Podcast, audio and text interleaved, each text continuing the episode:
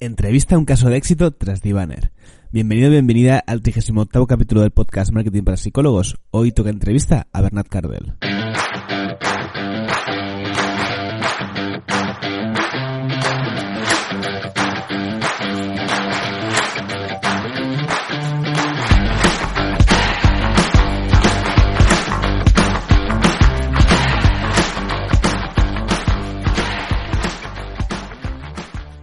Bueno, pues nada, aquí estamos de vuelta para otra entrevista a uno de mis queridos Trasdivaner. En este caso, eh, bueno, sé, que siempre digo lo mismo, pero es que lo vivo así. Me hace mucha ilusión tener la posibilidad de presentaros a, a Bernat, eh, que es uno de los, eh, pues de los Trasdivaners, yo creo que con los que más he hablado eh, a nivel individual, ¿no? Que nos hemos hecho, hemos hecho muy buenas migas y también fue uno de los primeros compis que, que entró a la, a la comunidad. Y es un caso, eh, particular porque él no se dedica al ámbito clínico, él es psicólogo deportivo y uh, bueno, aunque tú te dediques al ámbito clínico, pues creo que puedes aprender mucho de esta entrevista.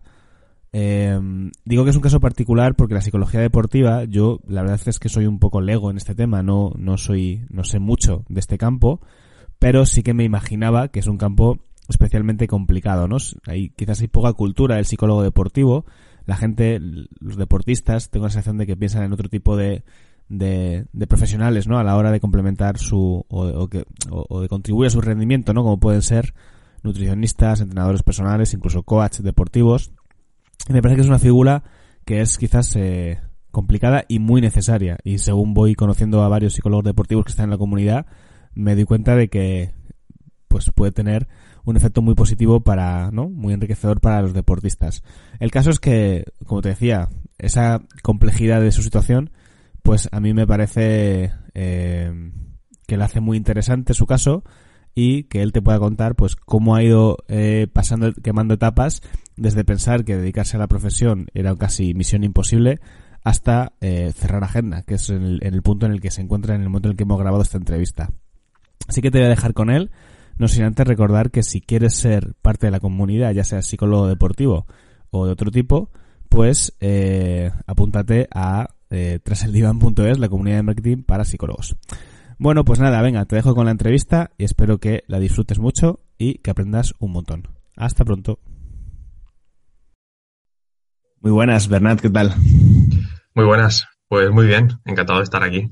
La segunda vez que te entrevista a un podcast, en este caso es totalmente distinto el tema. Sí. Eh, pero bueno, como a, lo mejor hay alguien que no te conozca aún, algún insensato o insensata que no te conoce, preséntate, porfa.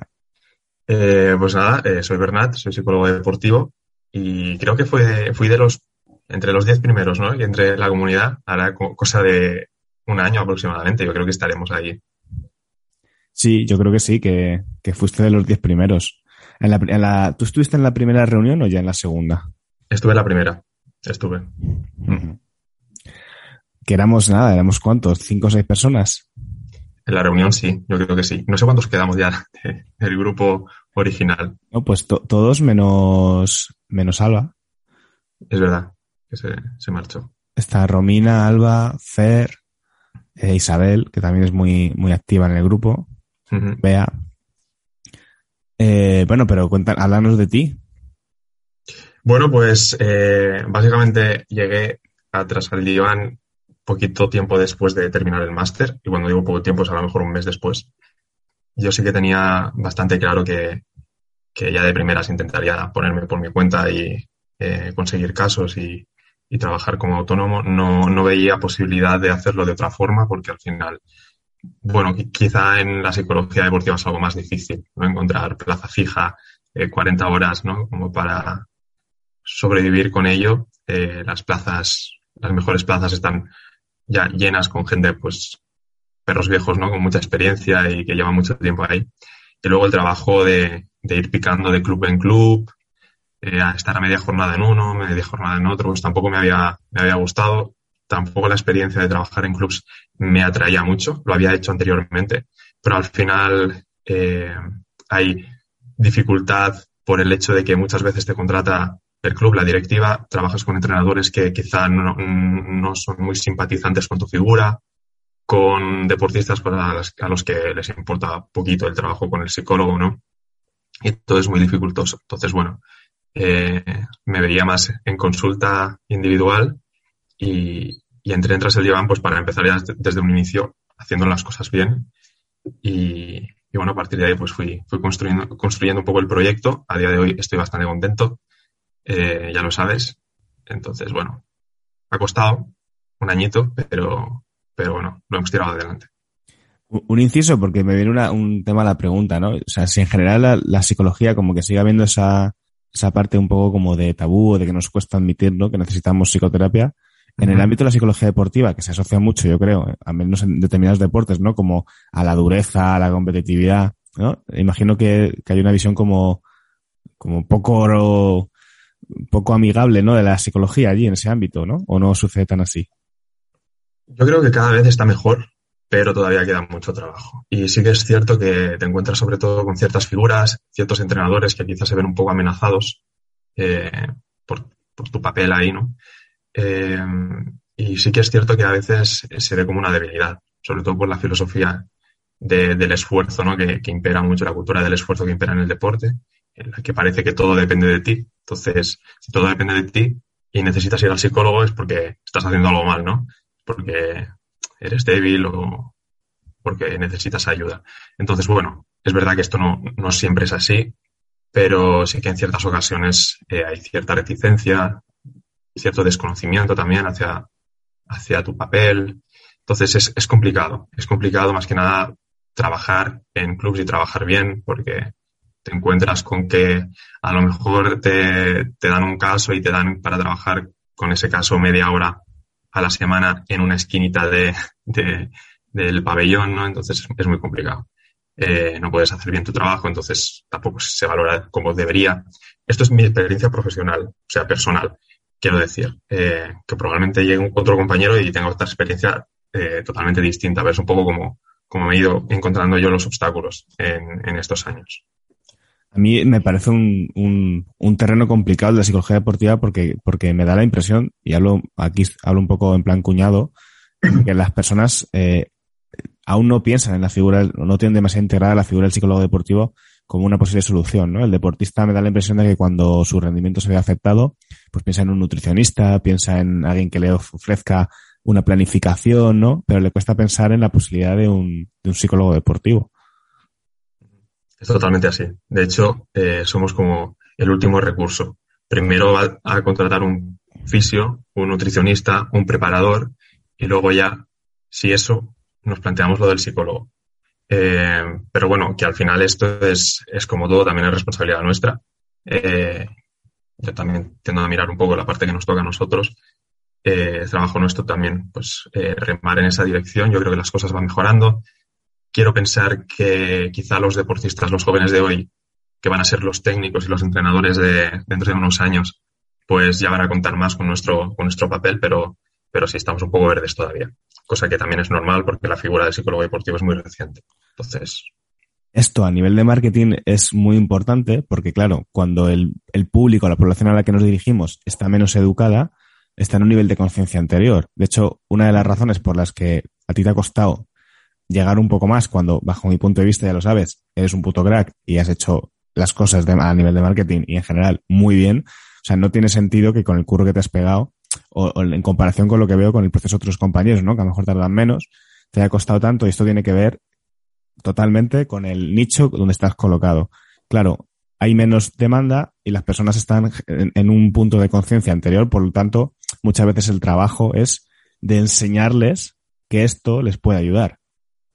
¿no? Que imagino que eso es un poco, por ejemplo, lo que haces en Instagram.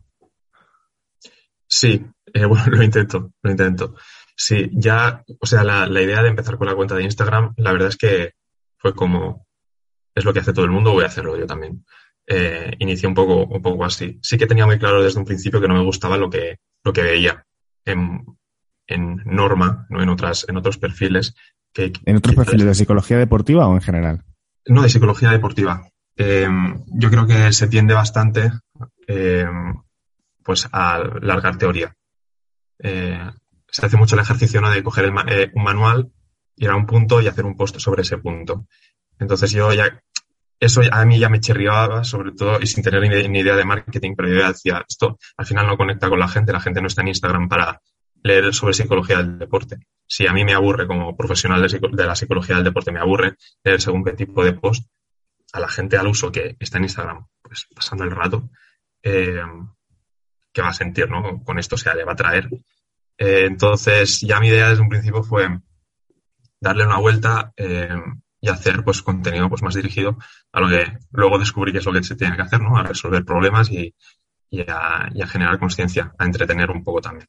Entonces, bueno, en vez de plantear los, las publicaciones en base a un manual, pues eh, los planteaba en base a las necesidades, a las preguntas que la gente me, me iba planteando y empecé, empecé con la cuenta, pues hará un año, hará un año. Es verdad que ahora estás un poco más, eh, publicas menos, ¿no? En Instagram, me da la impresión. Sí, sí, sí. Pero lo has, lo has hecho muy bien. O sea, eh, yo creo que lo has enfocado muy bien porque comunicas muy bien. El tema del copy, no sé si ya lo traías de base o has aprendido un poquito aquí también dentro de la comunidad. Pero orientas muy bien los posts, creo que están muy bien enfocados. Y haces una cosa muy bien. Eh, di tu, ¿cuál era tu Instagram, por favor, nada, para que la gente también pueda pues es Bernat Cardell, mi nombre y mi apellido, arroba Bernat Cardell y ya está. A mí me parece que hacen muy bien los, los carruseles porque son muy, muy consumibles, muy fáciles de consumir, no saturan y haces una cosa que haces especialmente bien, que es coger eh, las situaciones, imaginar bien las situaciones que pueden tener tu lector, ¿no? Pues lo, a, a, mí me viene siempre a la mente el post este de por qué, por qué pienso mierdas mientras compito, ¿no? Eh, es que eso es tal que así. Yo juego al frontón, por ejemplo, creo que te lo he comentado alguna vez, y, y cuando empiezas a fallar ya te empiezas ahí a, a, a empozoñar y a, y a relacionarte más con tu cabeza que con el deporte, ¿no? Entonces creo que ese tipo de contenido está muy bien porque la gente que te pueda leer dice, coño, si es que a mí esto me pasa, ¿no? Y, directamente captura su atención. Sí, eh, bueno, muchas gracias por los halagos. En cuanto al copy, obviamente la comunidad pues me he puesto un poco más las pilas, ¿no? Sobre todo porque bueno, había muchas cosas eh, que se me escapaban, pero sí que es cierto que siempre me ha gustado escribir. Entonces, desde, no sé, desde la adolescencia, desde hace muchos años que tengo costumbre de escribir y tal. Entonces, sí que es cierto que quizá algo más de facilidad he tenido a la hora de trasladarlos. Me cuesta algunas cositas, ya lo sabes, que, que a veces eh, te paso algún, algún texto, algún mail, ¿no? Para que le eches un ojo. Pero bueno, sí que es cierto que venía con cierta base. Igual que, por ejemplo, en todo lo que es también eh, imagen, de, imagen de marca, eh, edición de los posts también. También he tenido afición o soy aficionado a la fotografía, entonces tengo cierto manejo también de Photoshop. Eh, y bueno, pues todo eso al final lo he acabado usando, o sea que, o sea que genial. Eh, y sí, en cuanto a lo, a lo de los carruseles, pues lo he dicho, al final intentar captar la atención, hacer títulos un poco más llamativos y, y aplanar un poco ¿no? el lenguaje, no ser tan técnico, que, es, que cuesta, ¿eh? hay ahí una, una batalla entre el ser llano, el ser simple y el ser riguroso, ese equilibrio que tienes que, que intentar encontrar, que a veces es complicado. Pero yo insisto, o sea, no es por hacerte la pelota, a mí es que me gusta mucho cómo lo haces y siempre te pongo como ejemplo. Creo que haces muy bien el puente porque tú partes de ese lenguaje más llano, más cercano y luego explicas, ¿sabes? No, no es, no es una conversación de bar, sino que, que digamos que sabes ir haciendo esa traducción desde el lenguaje de la persona hacia un lenguaje de, psicólogo. Entonces, yo pienso que no pierdes esa profesionalidad en, ningún momento. Eh, ¿Qué tal te ha ido eh, en Instagram como herramienta de, pues eso, de para conseguir pacientes? Eh, a ver, a mí me ha ido bien en comparación con algunos compañeros eh, con los que he podido ir charlando. Cuando digo bien es que a lo mejor mis seis primeros pacientes, siete o así, fueron de, fueron de Instagram. Eh, pero, o sea, no, si lo, es como, es como, en redes tienes que estar. ¿no? Eh, tú lo has dicho ya también alguna vez. En Instagram está bien estar por, por la imagen de marca, ¿no? Eh, bueno, eso de que en redes hay que estar, ¿eso lo, he dicho yo? A lo mejor no, a lo mejor lo he dicho yo. creo, que conviene, creo que conviene estar, ¿eh? pero yo creo que un, un negocio no es completamente dependiente de estar en redes, de en psicología, ¿eh? Me refiero. Total, total, total. Sí, sí. No, no tiene por qué, ¿no? Pero bueno, empecé con eso, entonces, la verdad es que me gusta Pero si te fijas, me lo has dicho, ¿no? Que eh, he bajado un poco el ritmo de publicación, pues porque a medida que vas llenando un poco la agenda, eh, te van pasando cosas también en la vida. También se te van acabando las ideas, eh, te cansas. Instagram, la verdad es que bastante frustrante para la gente que, que tenga cuentas, pues ya lo sabrá, ¿no? Que no acabas de pillar nunca mucho qué es lo que funciona y qué es lo que no. Al menos yo tengo esa sensación. A lo mejor algún, alguna vez algún post un poco así por encima diciendo, bueno, lo subo y ya está, y lo peta. Y luego pues me curro uno durante tres días, que le he hecho a lo mejor seis horas, y, y nada, o sea, me como un moco. Pues es un poco esa sensación, ¿no? De, de incertidumbre sobre lo que pasará, que tienes poco control y acaba frustrando. Eh, yo tengo una relación de amor-odio con Instagram, porque me gusta mucho comunicar, me gusta mucho el formato de carrusel, infografía, ¿no? Eh, pero, pero no me gusta Instagram. Ahí está un poco, un poco el dilema. Eh, entonces, lo dicho, la experiencia, bueno, no creo que sea lo más rentable en cuanto a inversión de tiempo, al menos para mí. Sí que es cierto que he conseguido, pues, algunos pacientes, algunos casos por ahí, pero creo que lo que marcó la diferencia, o sea, que hubo un antes y un después, fue cuando me empezó a funcionar bien la campaña de Google, de Google Ads.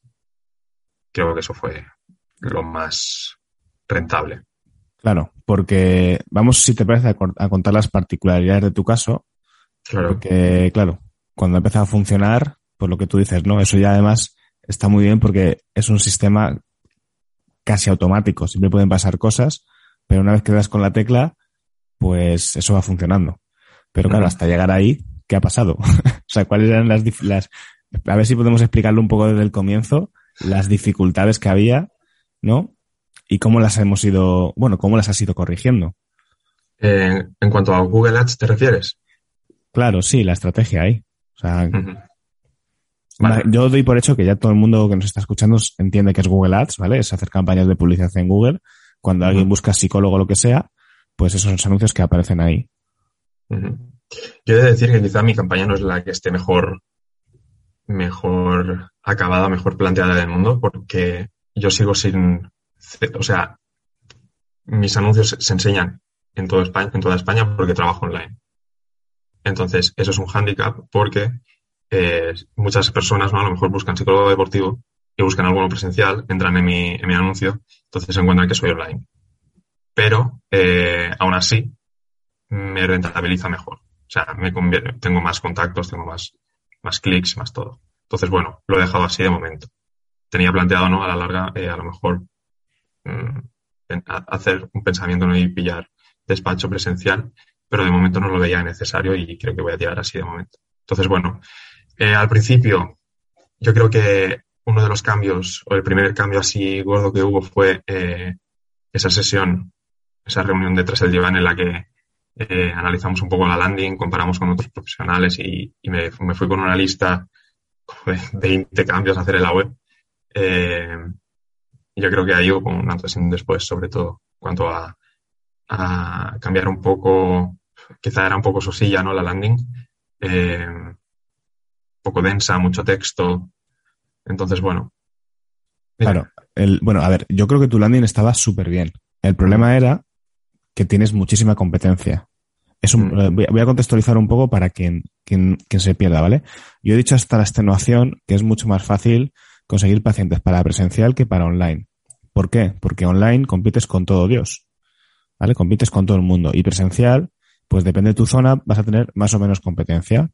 Entonces Bernard, eh, que es un alumno atento, recibe el mensaje de que la mejor estrategia de captación, o la que yo recomiendo, es hacer bien una web y luego pasarse a Google Ads. Entonces se pasa a Google Ads. Y, eh, pero claro, él no tiene consulta presencial, él no tiene un despacho, sino que él trabaja online. Entonces empieza a hacer campañas dirigidas a cualquier, a, a, a cualquier persona que busque psicólogo deportivo en cualquier parte de, de, España, ¿no? Del mundo, no solamente de España. Solamente de España, sí, sí. Entonces, ¿qué pasa? Que ahí habrá gente que está buscando para ir presencial, por lo tanto, ya de alguna forma descarta automáticamente al ver que es online y que luego la gente que se puede abrir a la posibilidad de online es que sois muchos. O sea, no es que seáis muchos, sino que, que yo me da la sensación de que es una profesión que, a menos los que vimos, eran gente mmm, con mucha experiencia, con mucho bagaje y se estaban presentando en el formato online. Sí. es verdad que hay algo, de competencia, aunque yo no, tampoco la percibo como, como muchísima, como una locura de competencia. Creo que somos muchos psicólogos deportivos, pero hay pocos psicólogos deportivos que estén haciendo ahora mismo publicidad en Google. Tampoco hay un exceso. Entonces, sí que es cierto que la competencia que hay es dura, porque es gente con, con mucha más experiencia, con mucho, muchos más años, con alguna cana, ya. Entonces, bueno, todo eso, todo eso va sumando. Eh, y además una cosa también, que es que muchos venden, ¿no? Eh, que han sido deportistas de élite, cosa que yo no he sido. He sido deportista, pero no de élite. Eh, entonces, ahí pues eso también supongo que en alguna ocasión juega, juega un papel. También está la especialización, que muchos compañeros se centran en llevar casos, ¿no? O en hacer psicología del deporte, en un deporte en concreto, su deporte. Se me ocurren muchos, ¿no? En cambio, yo soy más generalista, por así decirlo. Y voy tocando un poco todos los palos. Eso también puede jugar en contra en algunos casos porque empatizas más, ¿no? Siempre con, con un psicólogo que además ha sido, pues, jugador de baloncesto, como tú. O ha sido jugador de fútbol, como tú. Entonces, pues sí, hay competencia. Además, ahora me está viniendo a la memoria un suceso que ya parece lejano, pero. Y es que a ti te cancelaron la cuenta de Google Ads. Hostia, sí. Eso, eso también alargó mucho el proceso, ¿no? Porque ¿cuánto estuviste con la cuenta bloqueada? Pues estuve unos tres meses. Tres meses, sí. Estas cosas que a veces, sin saber muy bien por qué, el algoritmo de Google detecta algo, algo alguna, a mí, por ejemplo, en, en Integra, nos bloqueaba las campañas porque Integra es el nombre de un medicamento y se pensaba que tenía algo que ver con el medicamento y nuestra página web es Integraterapia, no tiene nada que ver con eso y nos bloqueaba las campañas. Entonces a ti el algoritmo algo detectó, automáticamente te cogen, te cierran la cuenta y ponte a pelear para que te la devuelvan. Sí, fue una auténtica odisea. Además, en mi caso, eh, fue bastante absurdo porque eh, me, me cancelaron la cuenta por pagos sospechosos cuando todavía no había iniciado ninguna campaña. O sea, yo estaba debiendo a Google cero euros. Entonces ahí me la caparon ya. Eh, supuestamente, por lo que pude averiguar, fue porque introduje como método de pago principal PayPal. Entonces se ve que Google hace una comprobación de que si hay sueldo en la cuenta, en mi cuenta de PayPal no hay sueldo, la tengo conectada con la cuenta bancaria y ya está. Eh, entonces, bueno, supongo que ahí eh, apareció sin fondos o lo que fuese y, y me cancelaron la cuenta. Y para... pues, pues bien saberlo, ¿eh? Para quien nos esté escuchando, bien, saberlo que cuando la cancelen luego es un marrón. Se acaba deshaciendo, pero, pero cuesta. Lo que hice fue cambiar el método de pago principal, puse la tarjeta y luego empecé eh, a mover, a poner reclamaciones, etcétera. Pero bueno, hasta que creo que hablé con, por teléfono con tres personas distintas. O sea, tres veces me iniciaron el proceso de escalada del caso para eh, apelar, etcétera. Y a la tercera, mm, después de como un mes o así, me la devolvieron. Pero fue, fue bastante, bastante duro. Vale. Cuando te la devuelven, ¿qué, qué haces en esa primera campaña? ¿Qué pasa? ¿Cómo, mm. cómo funciona? ¿Da resultados? Eh, bueno, alguno, pero poco. Es decir, a lo mejor al mes eh, estaba consiguiendo unos cuatro contactos, eh, tres pacientes nuevos, cosa que es poquito por lo por el dinero que estaba invirtiendo en ese momento, creo que eran tres euros al día. Tres euros al día, o sea, estabas unos 90 euros al mes. Aproximadamente, sí. Oye, pues 90 euros al mes, tres pacientes no está mal, ¿eh? Bueno, yo, es que sabes qué me pasa, que siempre lo comparo con la gente que, está en el grupo y que invirtiendo poquísimo eh, saca muchísima rentabilidad, que hay algunos psicólogos más pues, generales, ¿no? Entonces es como, joder, que estoy haciendo mal, ¿no? Pero sí que es cierto que, bueno, a mí ya me iba bien así. Eh, pero bueno, luego fue mejor. Joder, pues 30 euros el lead, o sea, mm, yo pensaba que era peor. No sé, no sé qué referencia estás cogiendo de compañeros, pero eh, yo creo que mejorar 30 euros el lead y encima, bueno, el, lead, para quien no lo entienda, el, contacto, ¿no? Bueno, el contacto no, el cierre, porque ya me ha dicho que eran pacientes. 30 euros por paciente y si en formato online, yo creo que está muy, muy bien. Mm. Y dices que ha mejorado. Sí, sí, considerablemente. En cuanto, eh, pon, los dientes largos, ¿en cuánto te está costando ahora el, paciente? Uf, no sabría decírtelo, ¿eh? Creo que tendría que hacer cálculos. A lo mejor, a lo mejor lo tendría en torno a 20. Algo así. Por ahí. Por ahí debe estar. Ya te digo, eh, sí que es verdad que subí presupuesto, empecé a invertir un poquillo más, creo que lo tengo en 5 ahora o así. Y este mes, eh, de hecho, he cerrado agenda. Sí que es verdad que ha sido una decisión más por salud mental y por, por bajarme un poco, o sea, darme un poco de tiempo para gestionarlo, porque ha sido muy rápido. En cuestión de un mes y medio he prácticamente doblado los casos. O sea, no han sido bromas. Entonces necesito, pues, acomodarme un poco al volumen porque eh, parece que no, pero llevo solamente un año. y... Un año por estas fechas tú decías que vivir de la psicología deportiva era imposible. o lo es que tu profesor, pero te lo habías creído. Es que de hecho creo que eso se me quedó marcado y, me dolió muchísimo. Eh, fue una, una sesión en la uni no sé, a lo mejor siempre pienso, a ver si es que yo lo entendí mal, si me escucha algún compañero, que haya algún compañero de clase en la comunidad que, que, me lo diga. Pero hubo un profesor que nos dijo que en sus tres primeros años de, como psicólogo deportivo tuvo dos casos. Eh, a mí eso me hundió, pero vamos, muchísimo. Dije, este señor, tío, eh, y, claro, yo lo veía ¿no? como un referente, como que nada, había hecho publicidad en periódicos en su momento, ¿no? Tal, y había conseguido dos clientes en tres años. Y fue como, dos clientes en tres años, pero ¿qué es esto? O sea, yo ya estaba hundidísimo. Digo, y, y, de hecho, ese era como el, el, más agresivo, pero luego encontrabas a gente pues algo más positiva de, que te decía, no, bueno, algo vas a ir haciendo, pero tienes que saber que siempre vas a tener que compaginarlo con, con alguna otra profesión, que nunca vas a poder vivirte íntegramente de la psicología del deporte. Que en verano vas, te va a tocar eh, buscarte otro trabajo para mantener los ingresos. Entonces, el escenario no era muy positivo. Yo venía un poco, pues, a probar y a, al menos a, a vivir mi experiencia, ¿no? Y, y, a comprobarlo, pero tenía pocas esperanzas. ¿Lo, ¿Lo, sigues viendo así o, o ya, ya no, no? No, no. Ahora sí que pienso que te puedes vivir de ello. Pienso que tienes que hacerlo bien, que te, te lo tienes que currar mucho, eh, que hay mucho trabajo al principio sin, o sea, sin remuneración. Yo estuve desde marzo, empecé en marzo del 2021. El primer caso me llegó en mayo. Estuve el segundo en junio. Estuve eh, con dos casos. Luego en agosto los dos terminaron proceso. En agosto no tuve nada. En agosto di cero sesiones. Eh, y luego en septiembre empezaron a llegar. En septiembre me llegaron como seis, así de golpe. Eh, todavía no estaba haciendo Google Ads, estaba solamente con Instagram.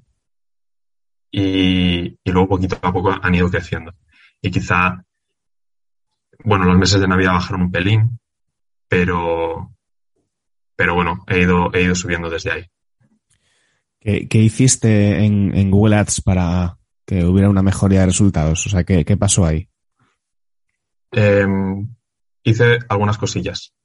Eh, sobre todo revisar un poco los términos, cambié también, eh, creo que tenía la estrategia de, de, puja en, ¿cómo es? Lo de mejorar el coste por conversión o algo así, o creo que lo hablé contigo, ahora sí. lo tengo puesto como con un, una puja, un, un coste por clic máximo y es como maximizar número de, número de clics. Y antes lo tenía eh, maximiz, maximizar conversiones, algo así fue. Claro, creo, creo, es que creo que está diciendo dos cosas. Una cosa es el, el CPC, el, el coste sí. por clic máximo, y otra cosa es el tipo de campaña. Y al principio la tenías puesta en, sí, lo de las conversiones. Y claro, eso tiene sentido cuando ya tienes conversiones registradas. Sí. Al principio se, lo que se hace es maximizar clics y cuando ya empiezan a llegar conversiones, te puedes cambiar. De hecho, ahora si ya, ya las tienes registradas, ahora, ya te, ahora sí que tendría sentido que te cambiaras a, a eso. Vale, lo apunto. Pero bueno, eso, también... eso fue, fue uno de los cambios. También subí un poquillo el presupuesto diario, que obviamente eso siempre tiene, tiene repercusión. Y luego también eh, el rediseño de, de la landing. No sé, claro, es que lo hice todo a la vez, por así decirlo o en un lapso de tiempo muy corto, entonces es difícil decir cuál de los cambios fue el que acabó teniendo más repercusión, pero sí que es cierto que eh, el título no de, de, la landing, de la página de entrada del anuncio. Eh, vamos, a, vamos a contextualizar, ¿vale? Porque me parece claro. también importante para alguien que nos esté escuchando.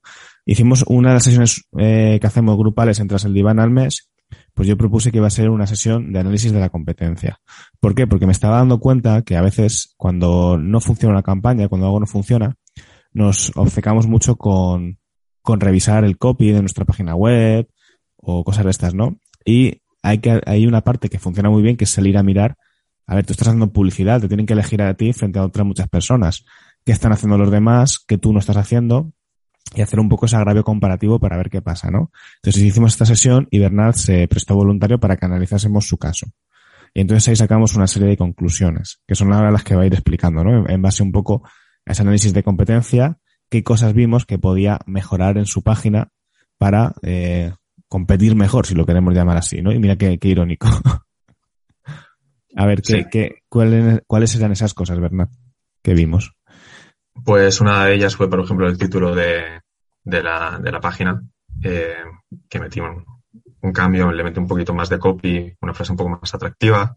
Luego también eh, salió que era muy, muy estética, que había ¿Qué mucho tenías, texto. pues, ¿Qué tenías puesto y qué, y qué, qué pusiste? ¿Te acuerdas? Sí, eh, tenía puesto Bernat Cardey, psicólogo deportivo o algo así. Y ahora tengo puesto una frase que es eh, algo así como, esto debería ser una frase motivacional, pero aquí hacemos las cosas de otra manera.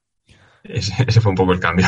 Esa frase es buenísima, a lo mejor así dicha nos, no, nos, no nos dice nada, pero me parece buenísima ese enfoque que le diste porque es una forma de diferenciarte, ¿no? De lo que abunda en, las- en la psicología deportiva, el cambio, el, el, el rendimiento, el éxito, no sé qué, y es una forma de decirle al usuario, hey, que aquí, eh, como- no sé, la forma de trabajar es otra, Ujú. ¿No? Y, y Sí. consigue el propósito, que es que el usuario siga leyendo, llama su atención. Exactamente. Luego también salió el tema de que era un poquito estática, ¿no? Que era como muy monótona, que había mucho texto, entonces pues metí un, cambios, metí algún carrusel de imágenes, eh, de, un y de poco más. texto, ¿no? También. ¿Cómo? Y de texto también. Eh, sí, carruseles de texto. Sí, de imágenes, en verdad, de texto. Metí más imágenes. Eh, también eh, salió li- ligado con esto que era poco deportiva o algo así.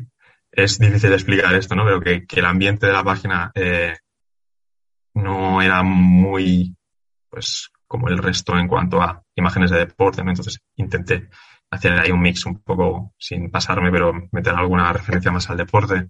Vale, fijaros en, eh, para que nos esté escuchando en este detalle, ¿vale? Como al final, esto también del marketing consiste mucho en pensar. Nosotros hacemos un análisis de competencia y lo normal es fijarte en el precio, en el currículum. Y una de las cosas que vimos al hacer ese análisis de competencia es que Bernard tenía puesto, pues tenías pu- puesta una foto de una lámpara, ¿no? Y de, y de unas escaleras que tenían, tenían sentido porque era un, tenía un- una connotación metafórica, pero la mayoría de páginas de, de psicólogos deportivos había como mucha alusión al deporte, muchas fotos de deporte, ¿no? Y claro, eso al deportista pues le, le genera una empatía, ¿no? Entonces eso fue uno de los cambios que hice, introducir más fotos eh, de, de, bueno, pues relacionadas con el deporte.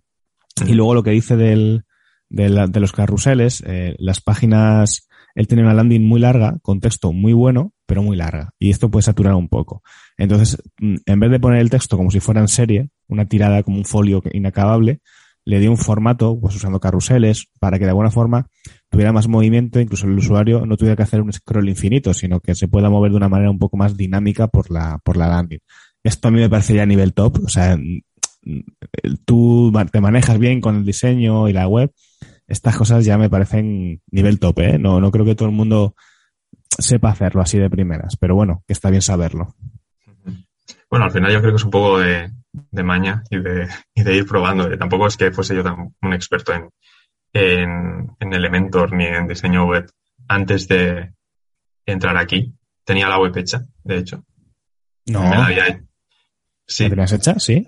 La tenía hecha. Tenía hecha, bueno, es que al lado de lo que tengo ahora era un poco un truño, las cosas como son. Pero sí, me la hice, de hecho, durante la pandemia.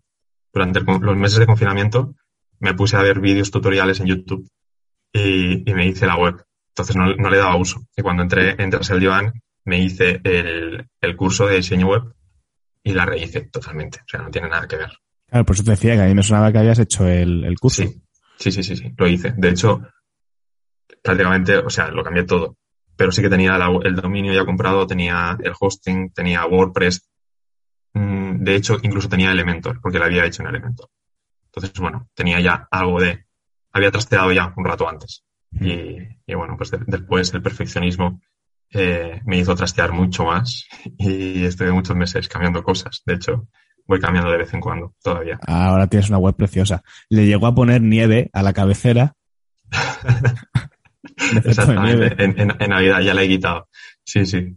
Eh, efectos de partículas de estos. Eh, bueno, chorradas. Eso era otro de los cambios, ¿no? Que vimos en la, el quitar sí, la nieve sí. ya que ya no pegaba.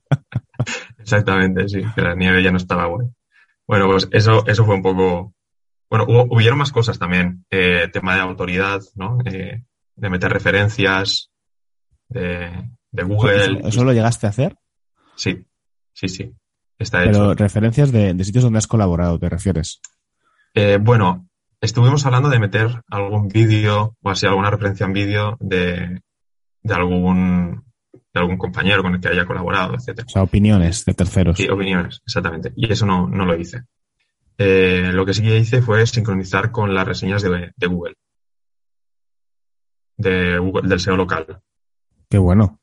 Entonces las tengo ahí. Y, y, bueno, eso pues al final también avala un poquillo, imagino.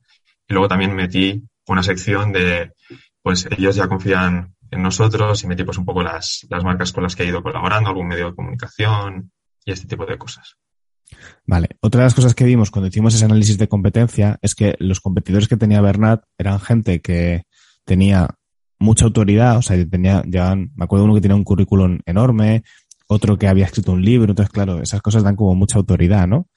Y, y que había que, aunque la landing era muy buena y el copy era muy bueno, pero que había que hacer un poco de refuerzo de autoridad. ¿Y cómo se da esa autoridad? Bueno, pues el típico hemos colaborado en y la gente pone sitios de prensa que a lo mejor son una, una, una, una colaboración pagada de una nota de prensa que enviaron a un medio. Pero bueno, ahí aparece como que han salido en el país, que han salido en no sé dónde. Entonces Bernard encontró esos sitios donde ha colaborado, ¿no? Ha hecho colaboraciones, sitios donde ha participado y los, y los puso y además pues colocó reseñas, vinculó sus reseñas de, de, su ficha de Well My Business para que aparecieran en la web, porque eso también refuerza muchísimo la autoridad, ¿no? Ver que es un profesional pues que ha visto casos y esos casos le están reportando opiniones positivas sobre su trabajo. Esas cosas refuerzan bastante la autoridad. Y quizás será el punto en el que está un poco más en desventaja en, la, en lo que es la apariencia web con respecto al, al resto, porque en cuanto al diseño web y la, y la impresión de tu página, sinceramente le da mil vueltas al resto pero es verdad que ese refuerzo de autoridad faltaba un poco. Sí, yo también coincido. De hecho, sí que tenía ciertas reticencias en cuanto a las, a las reseñas, a incluir, pues eso, referencias y tal.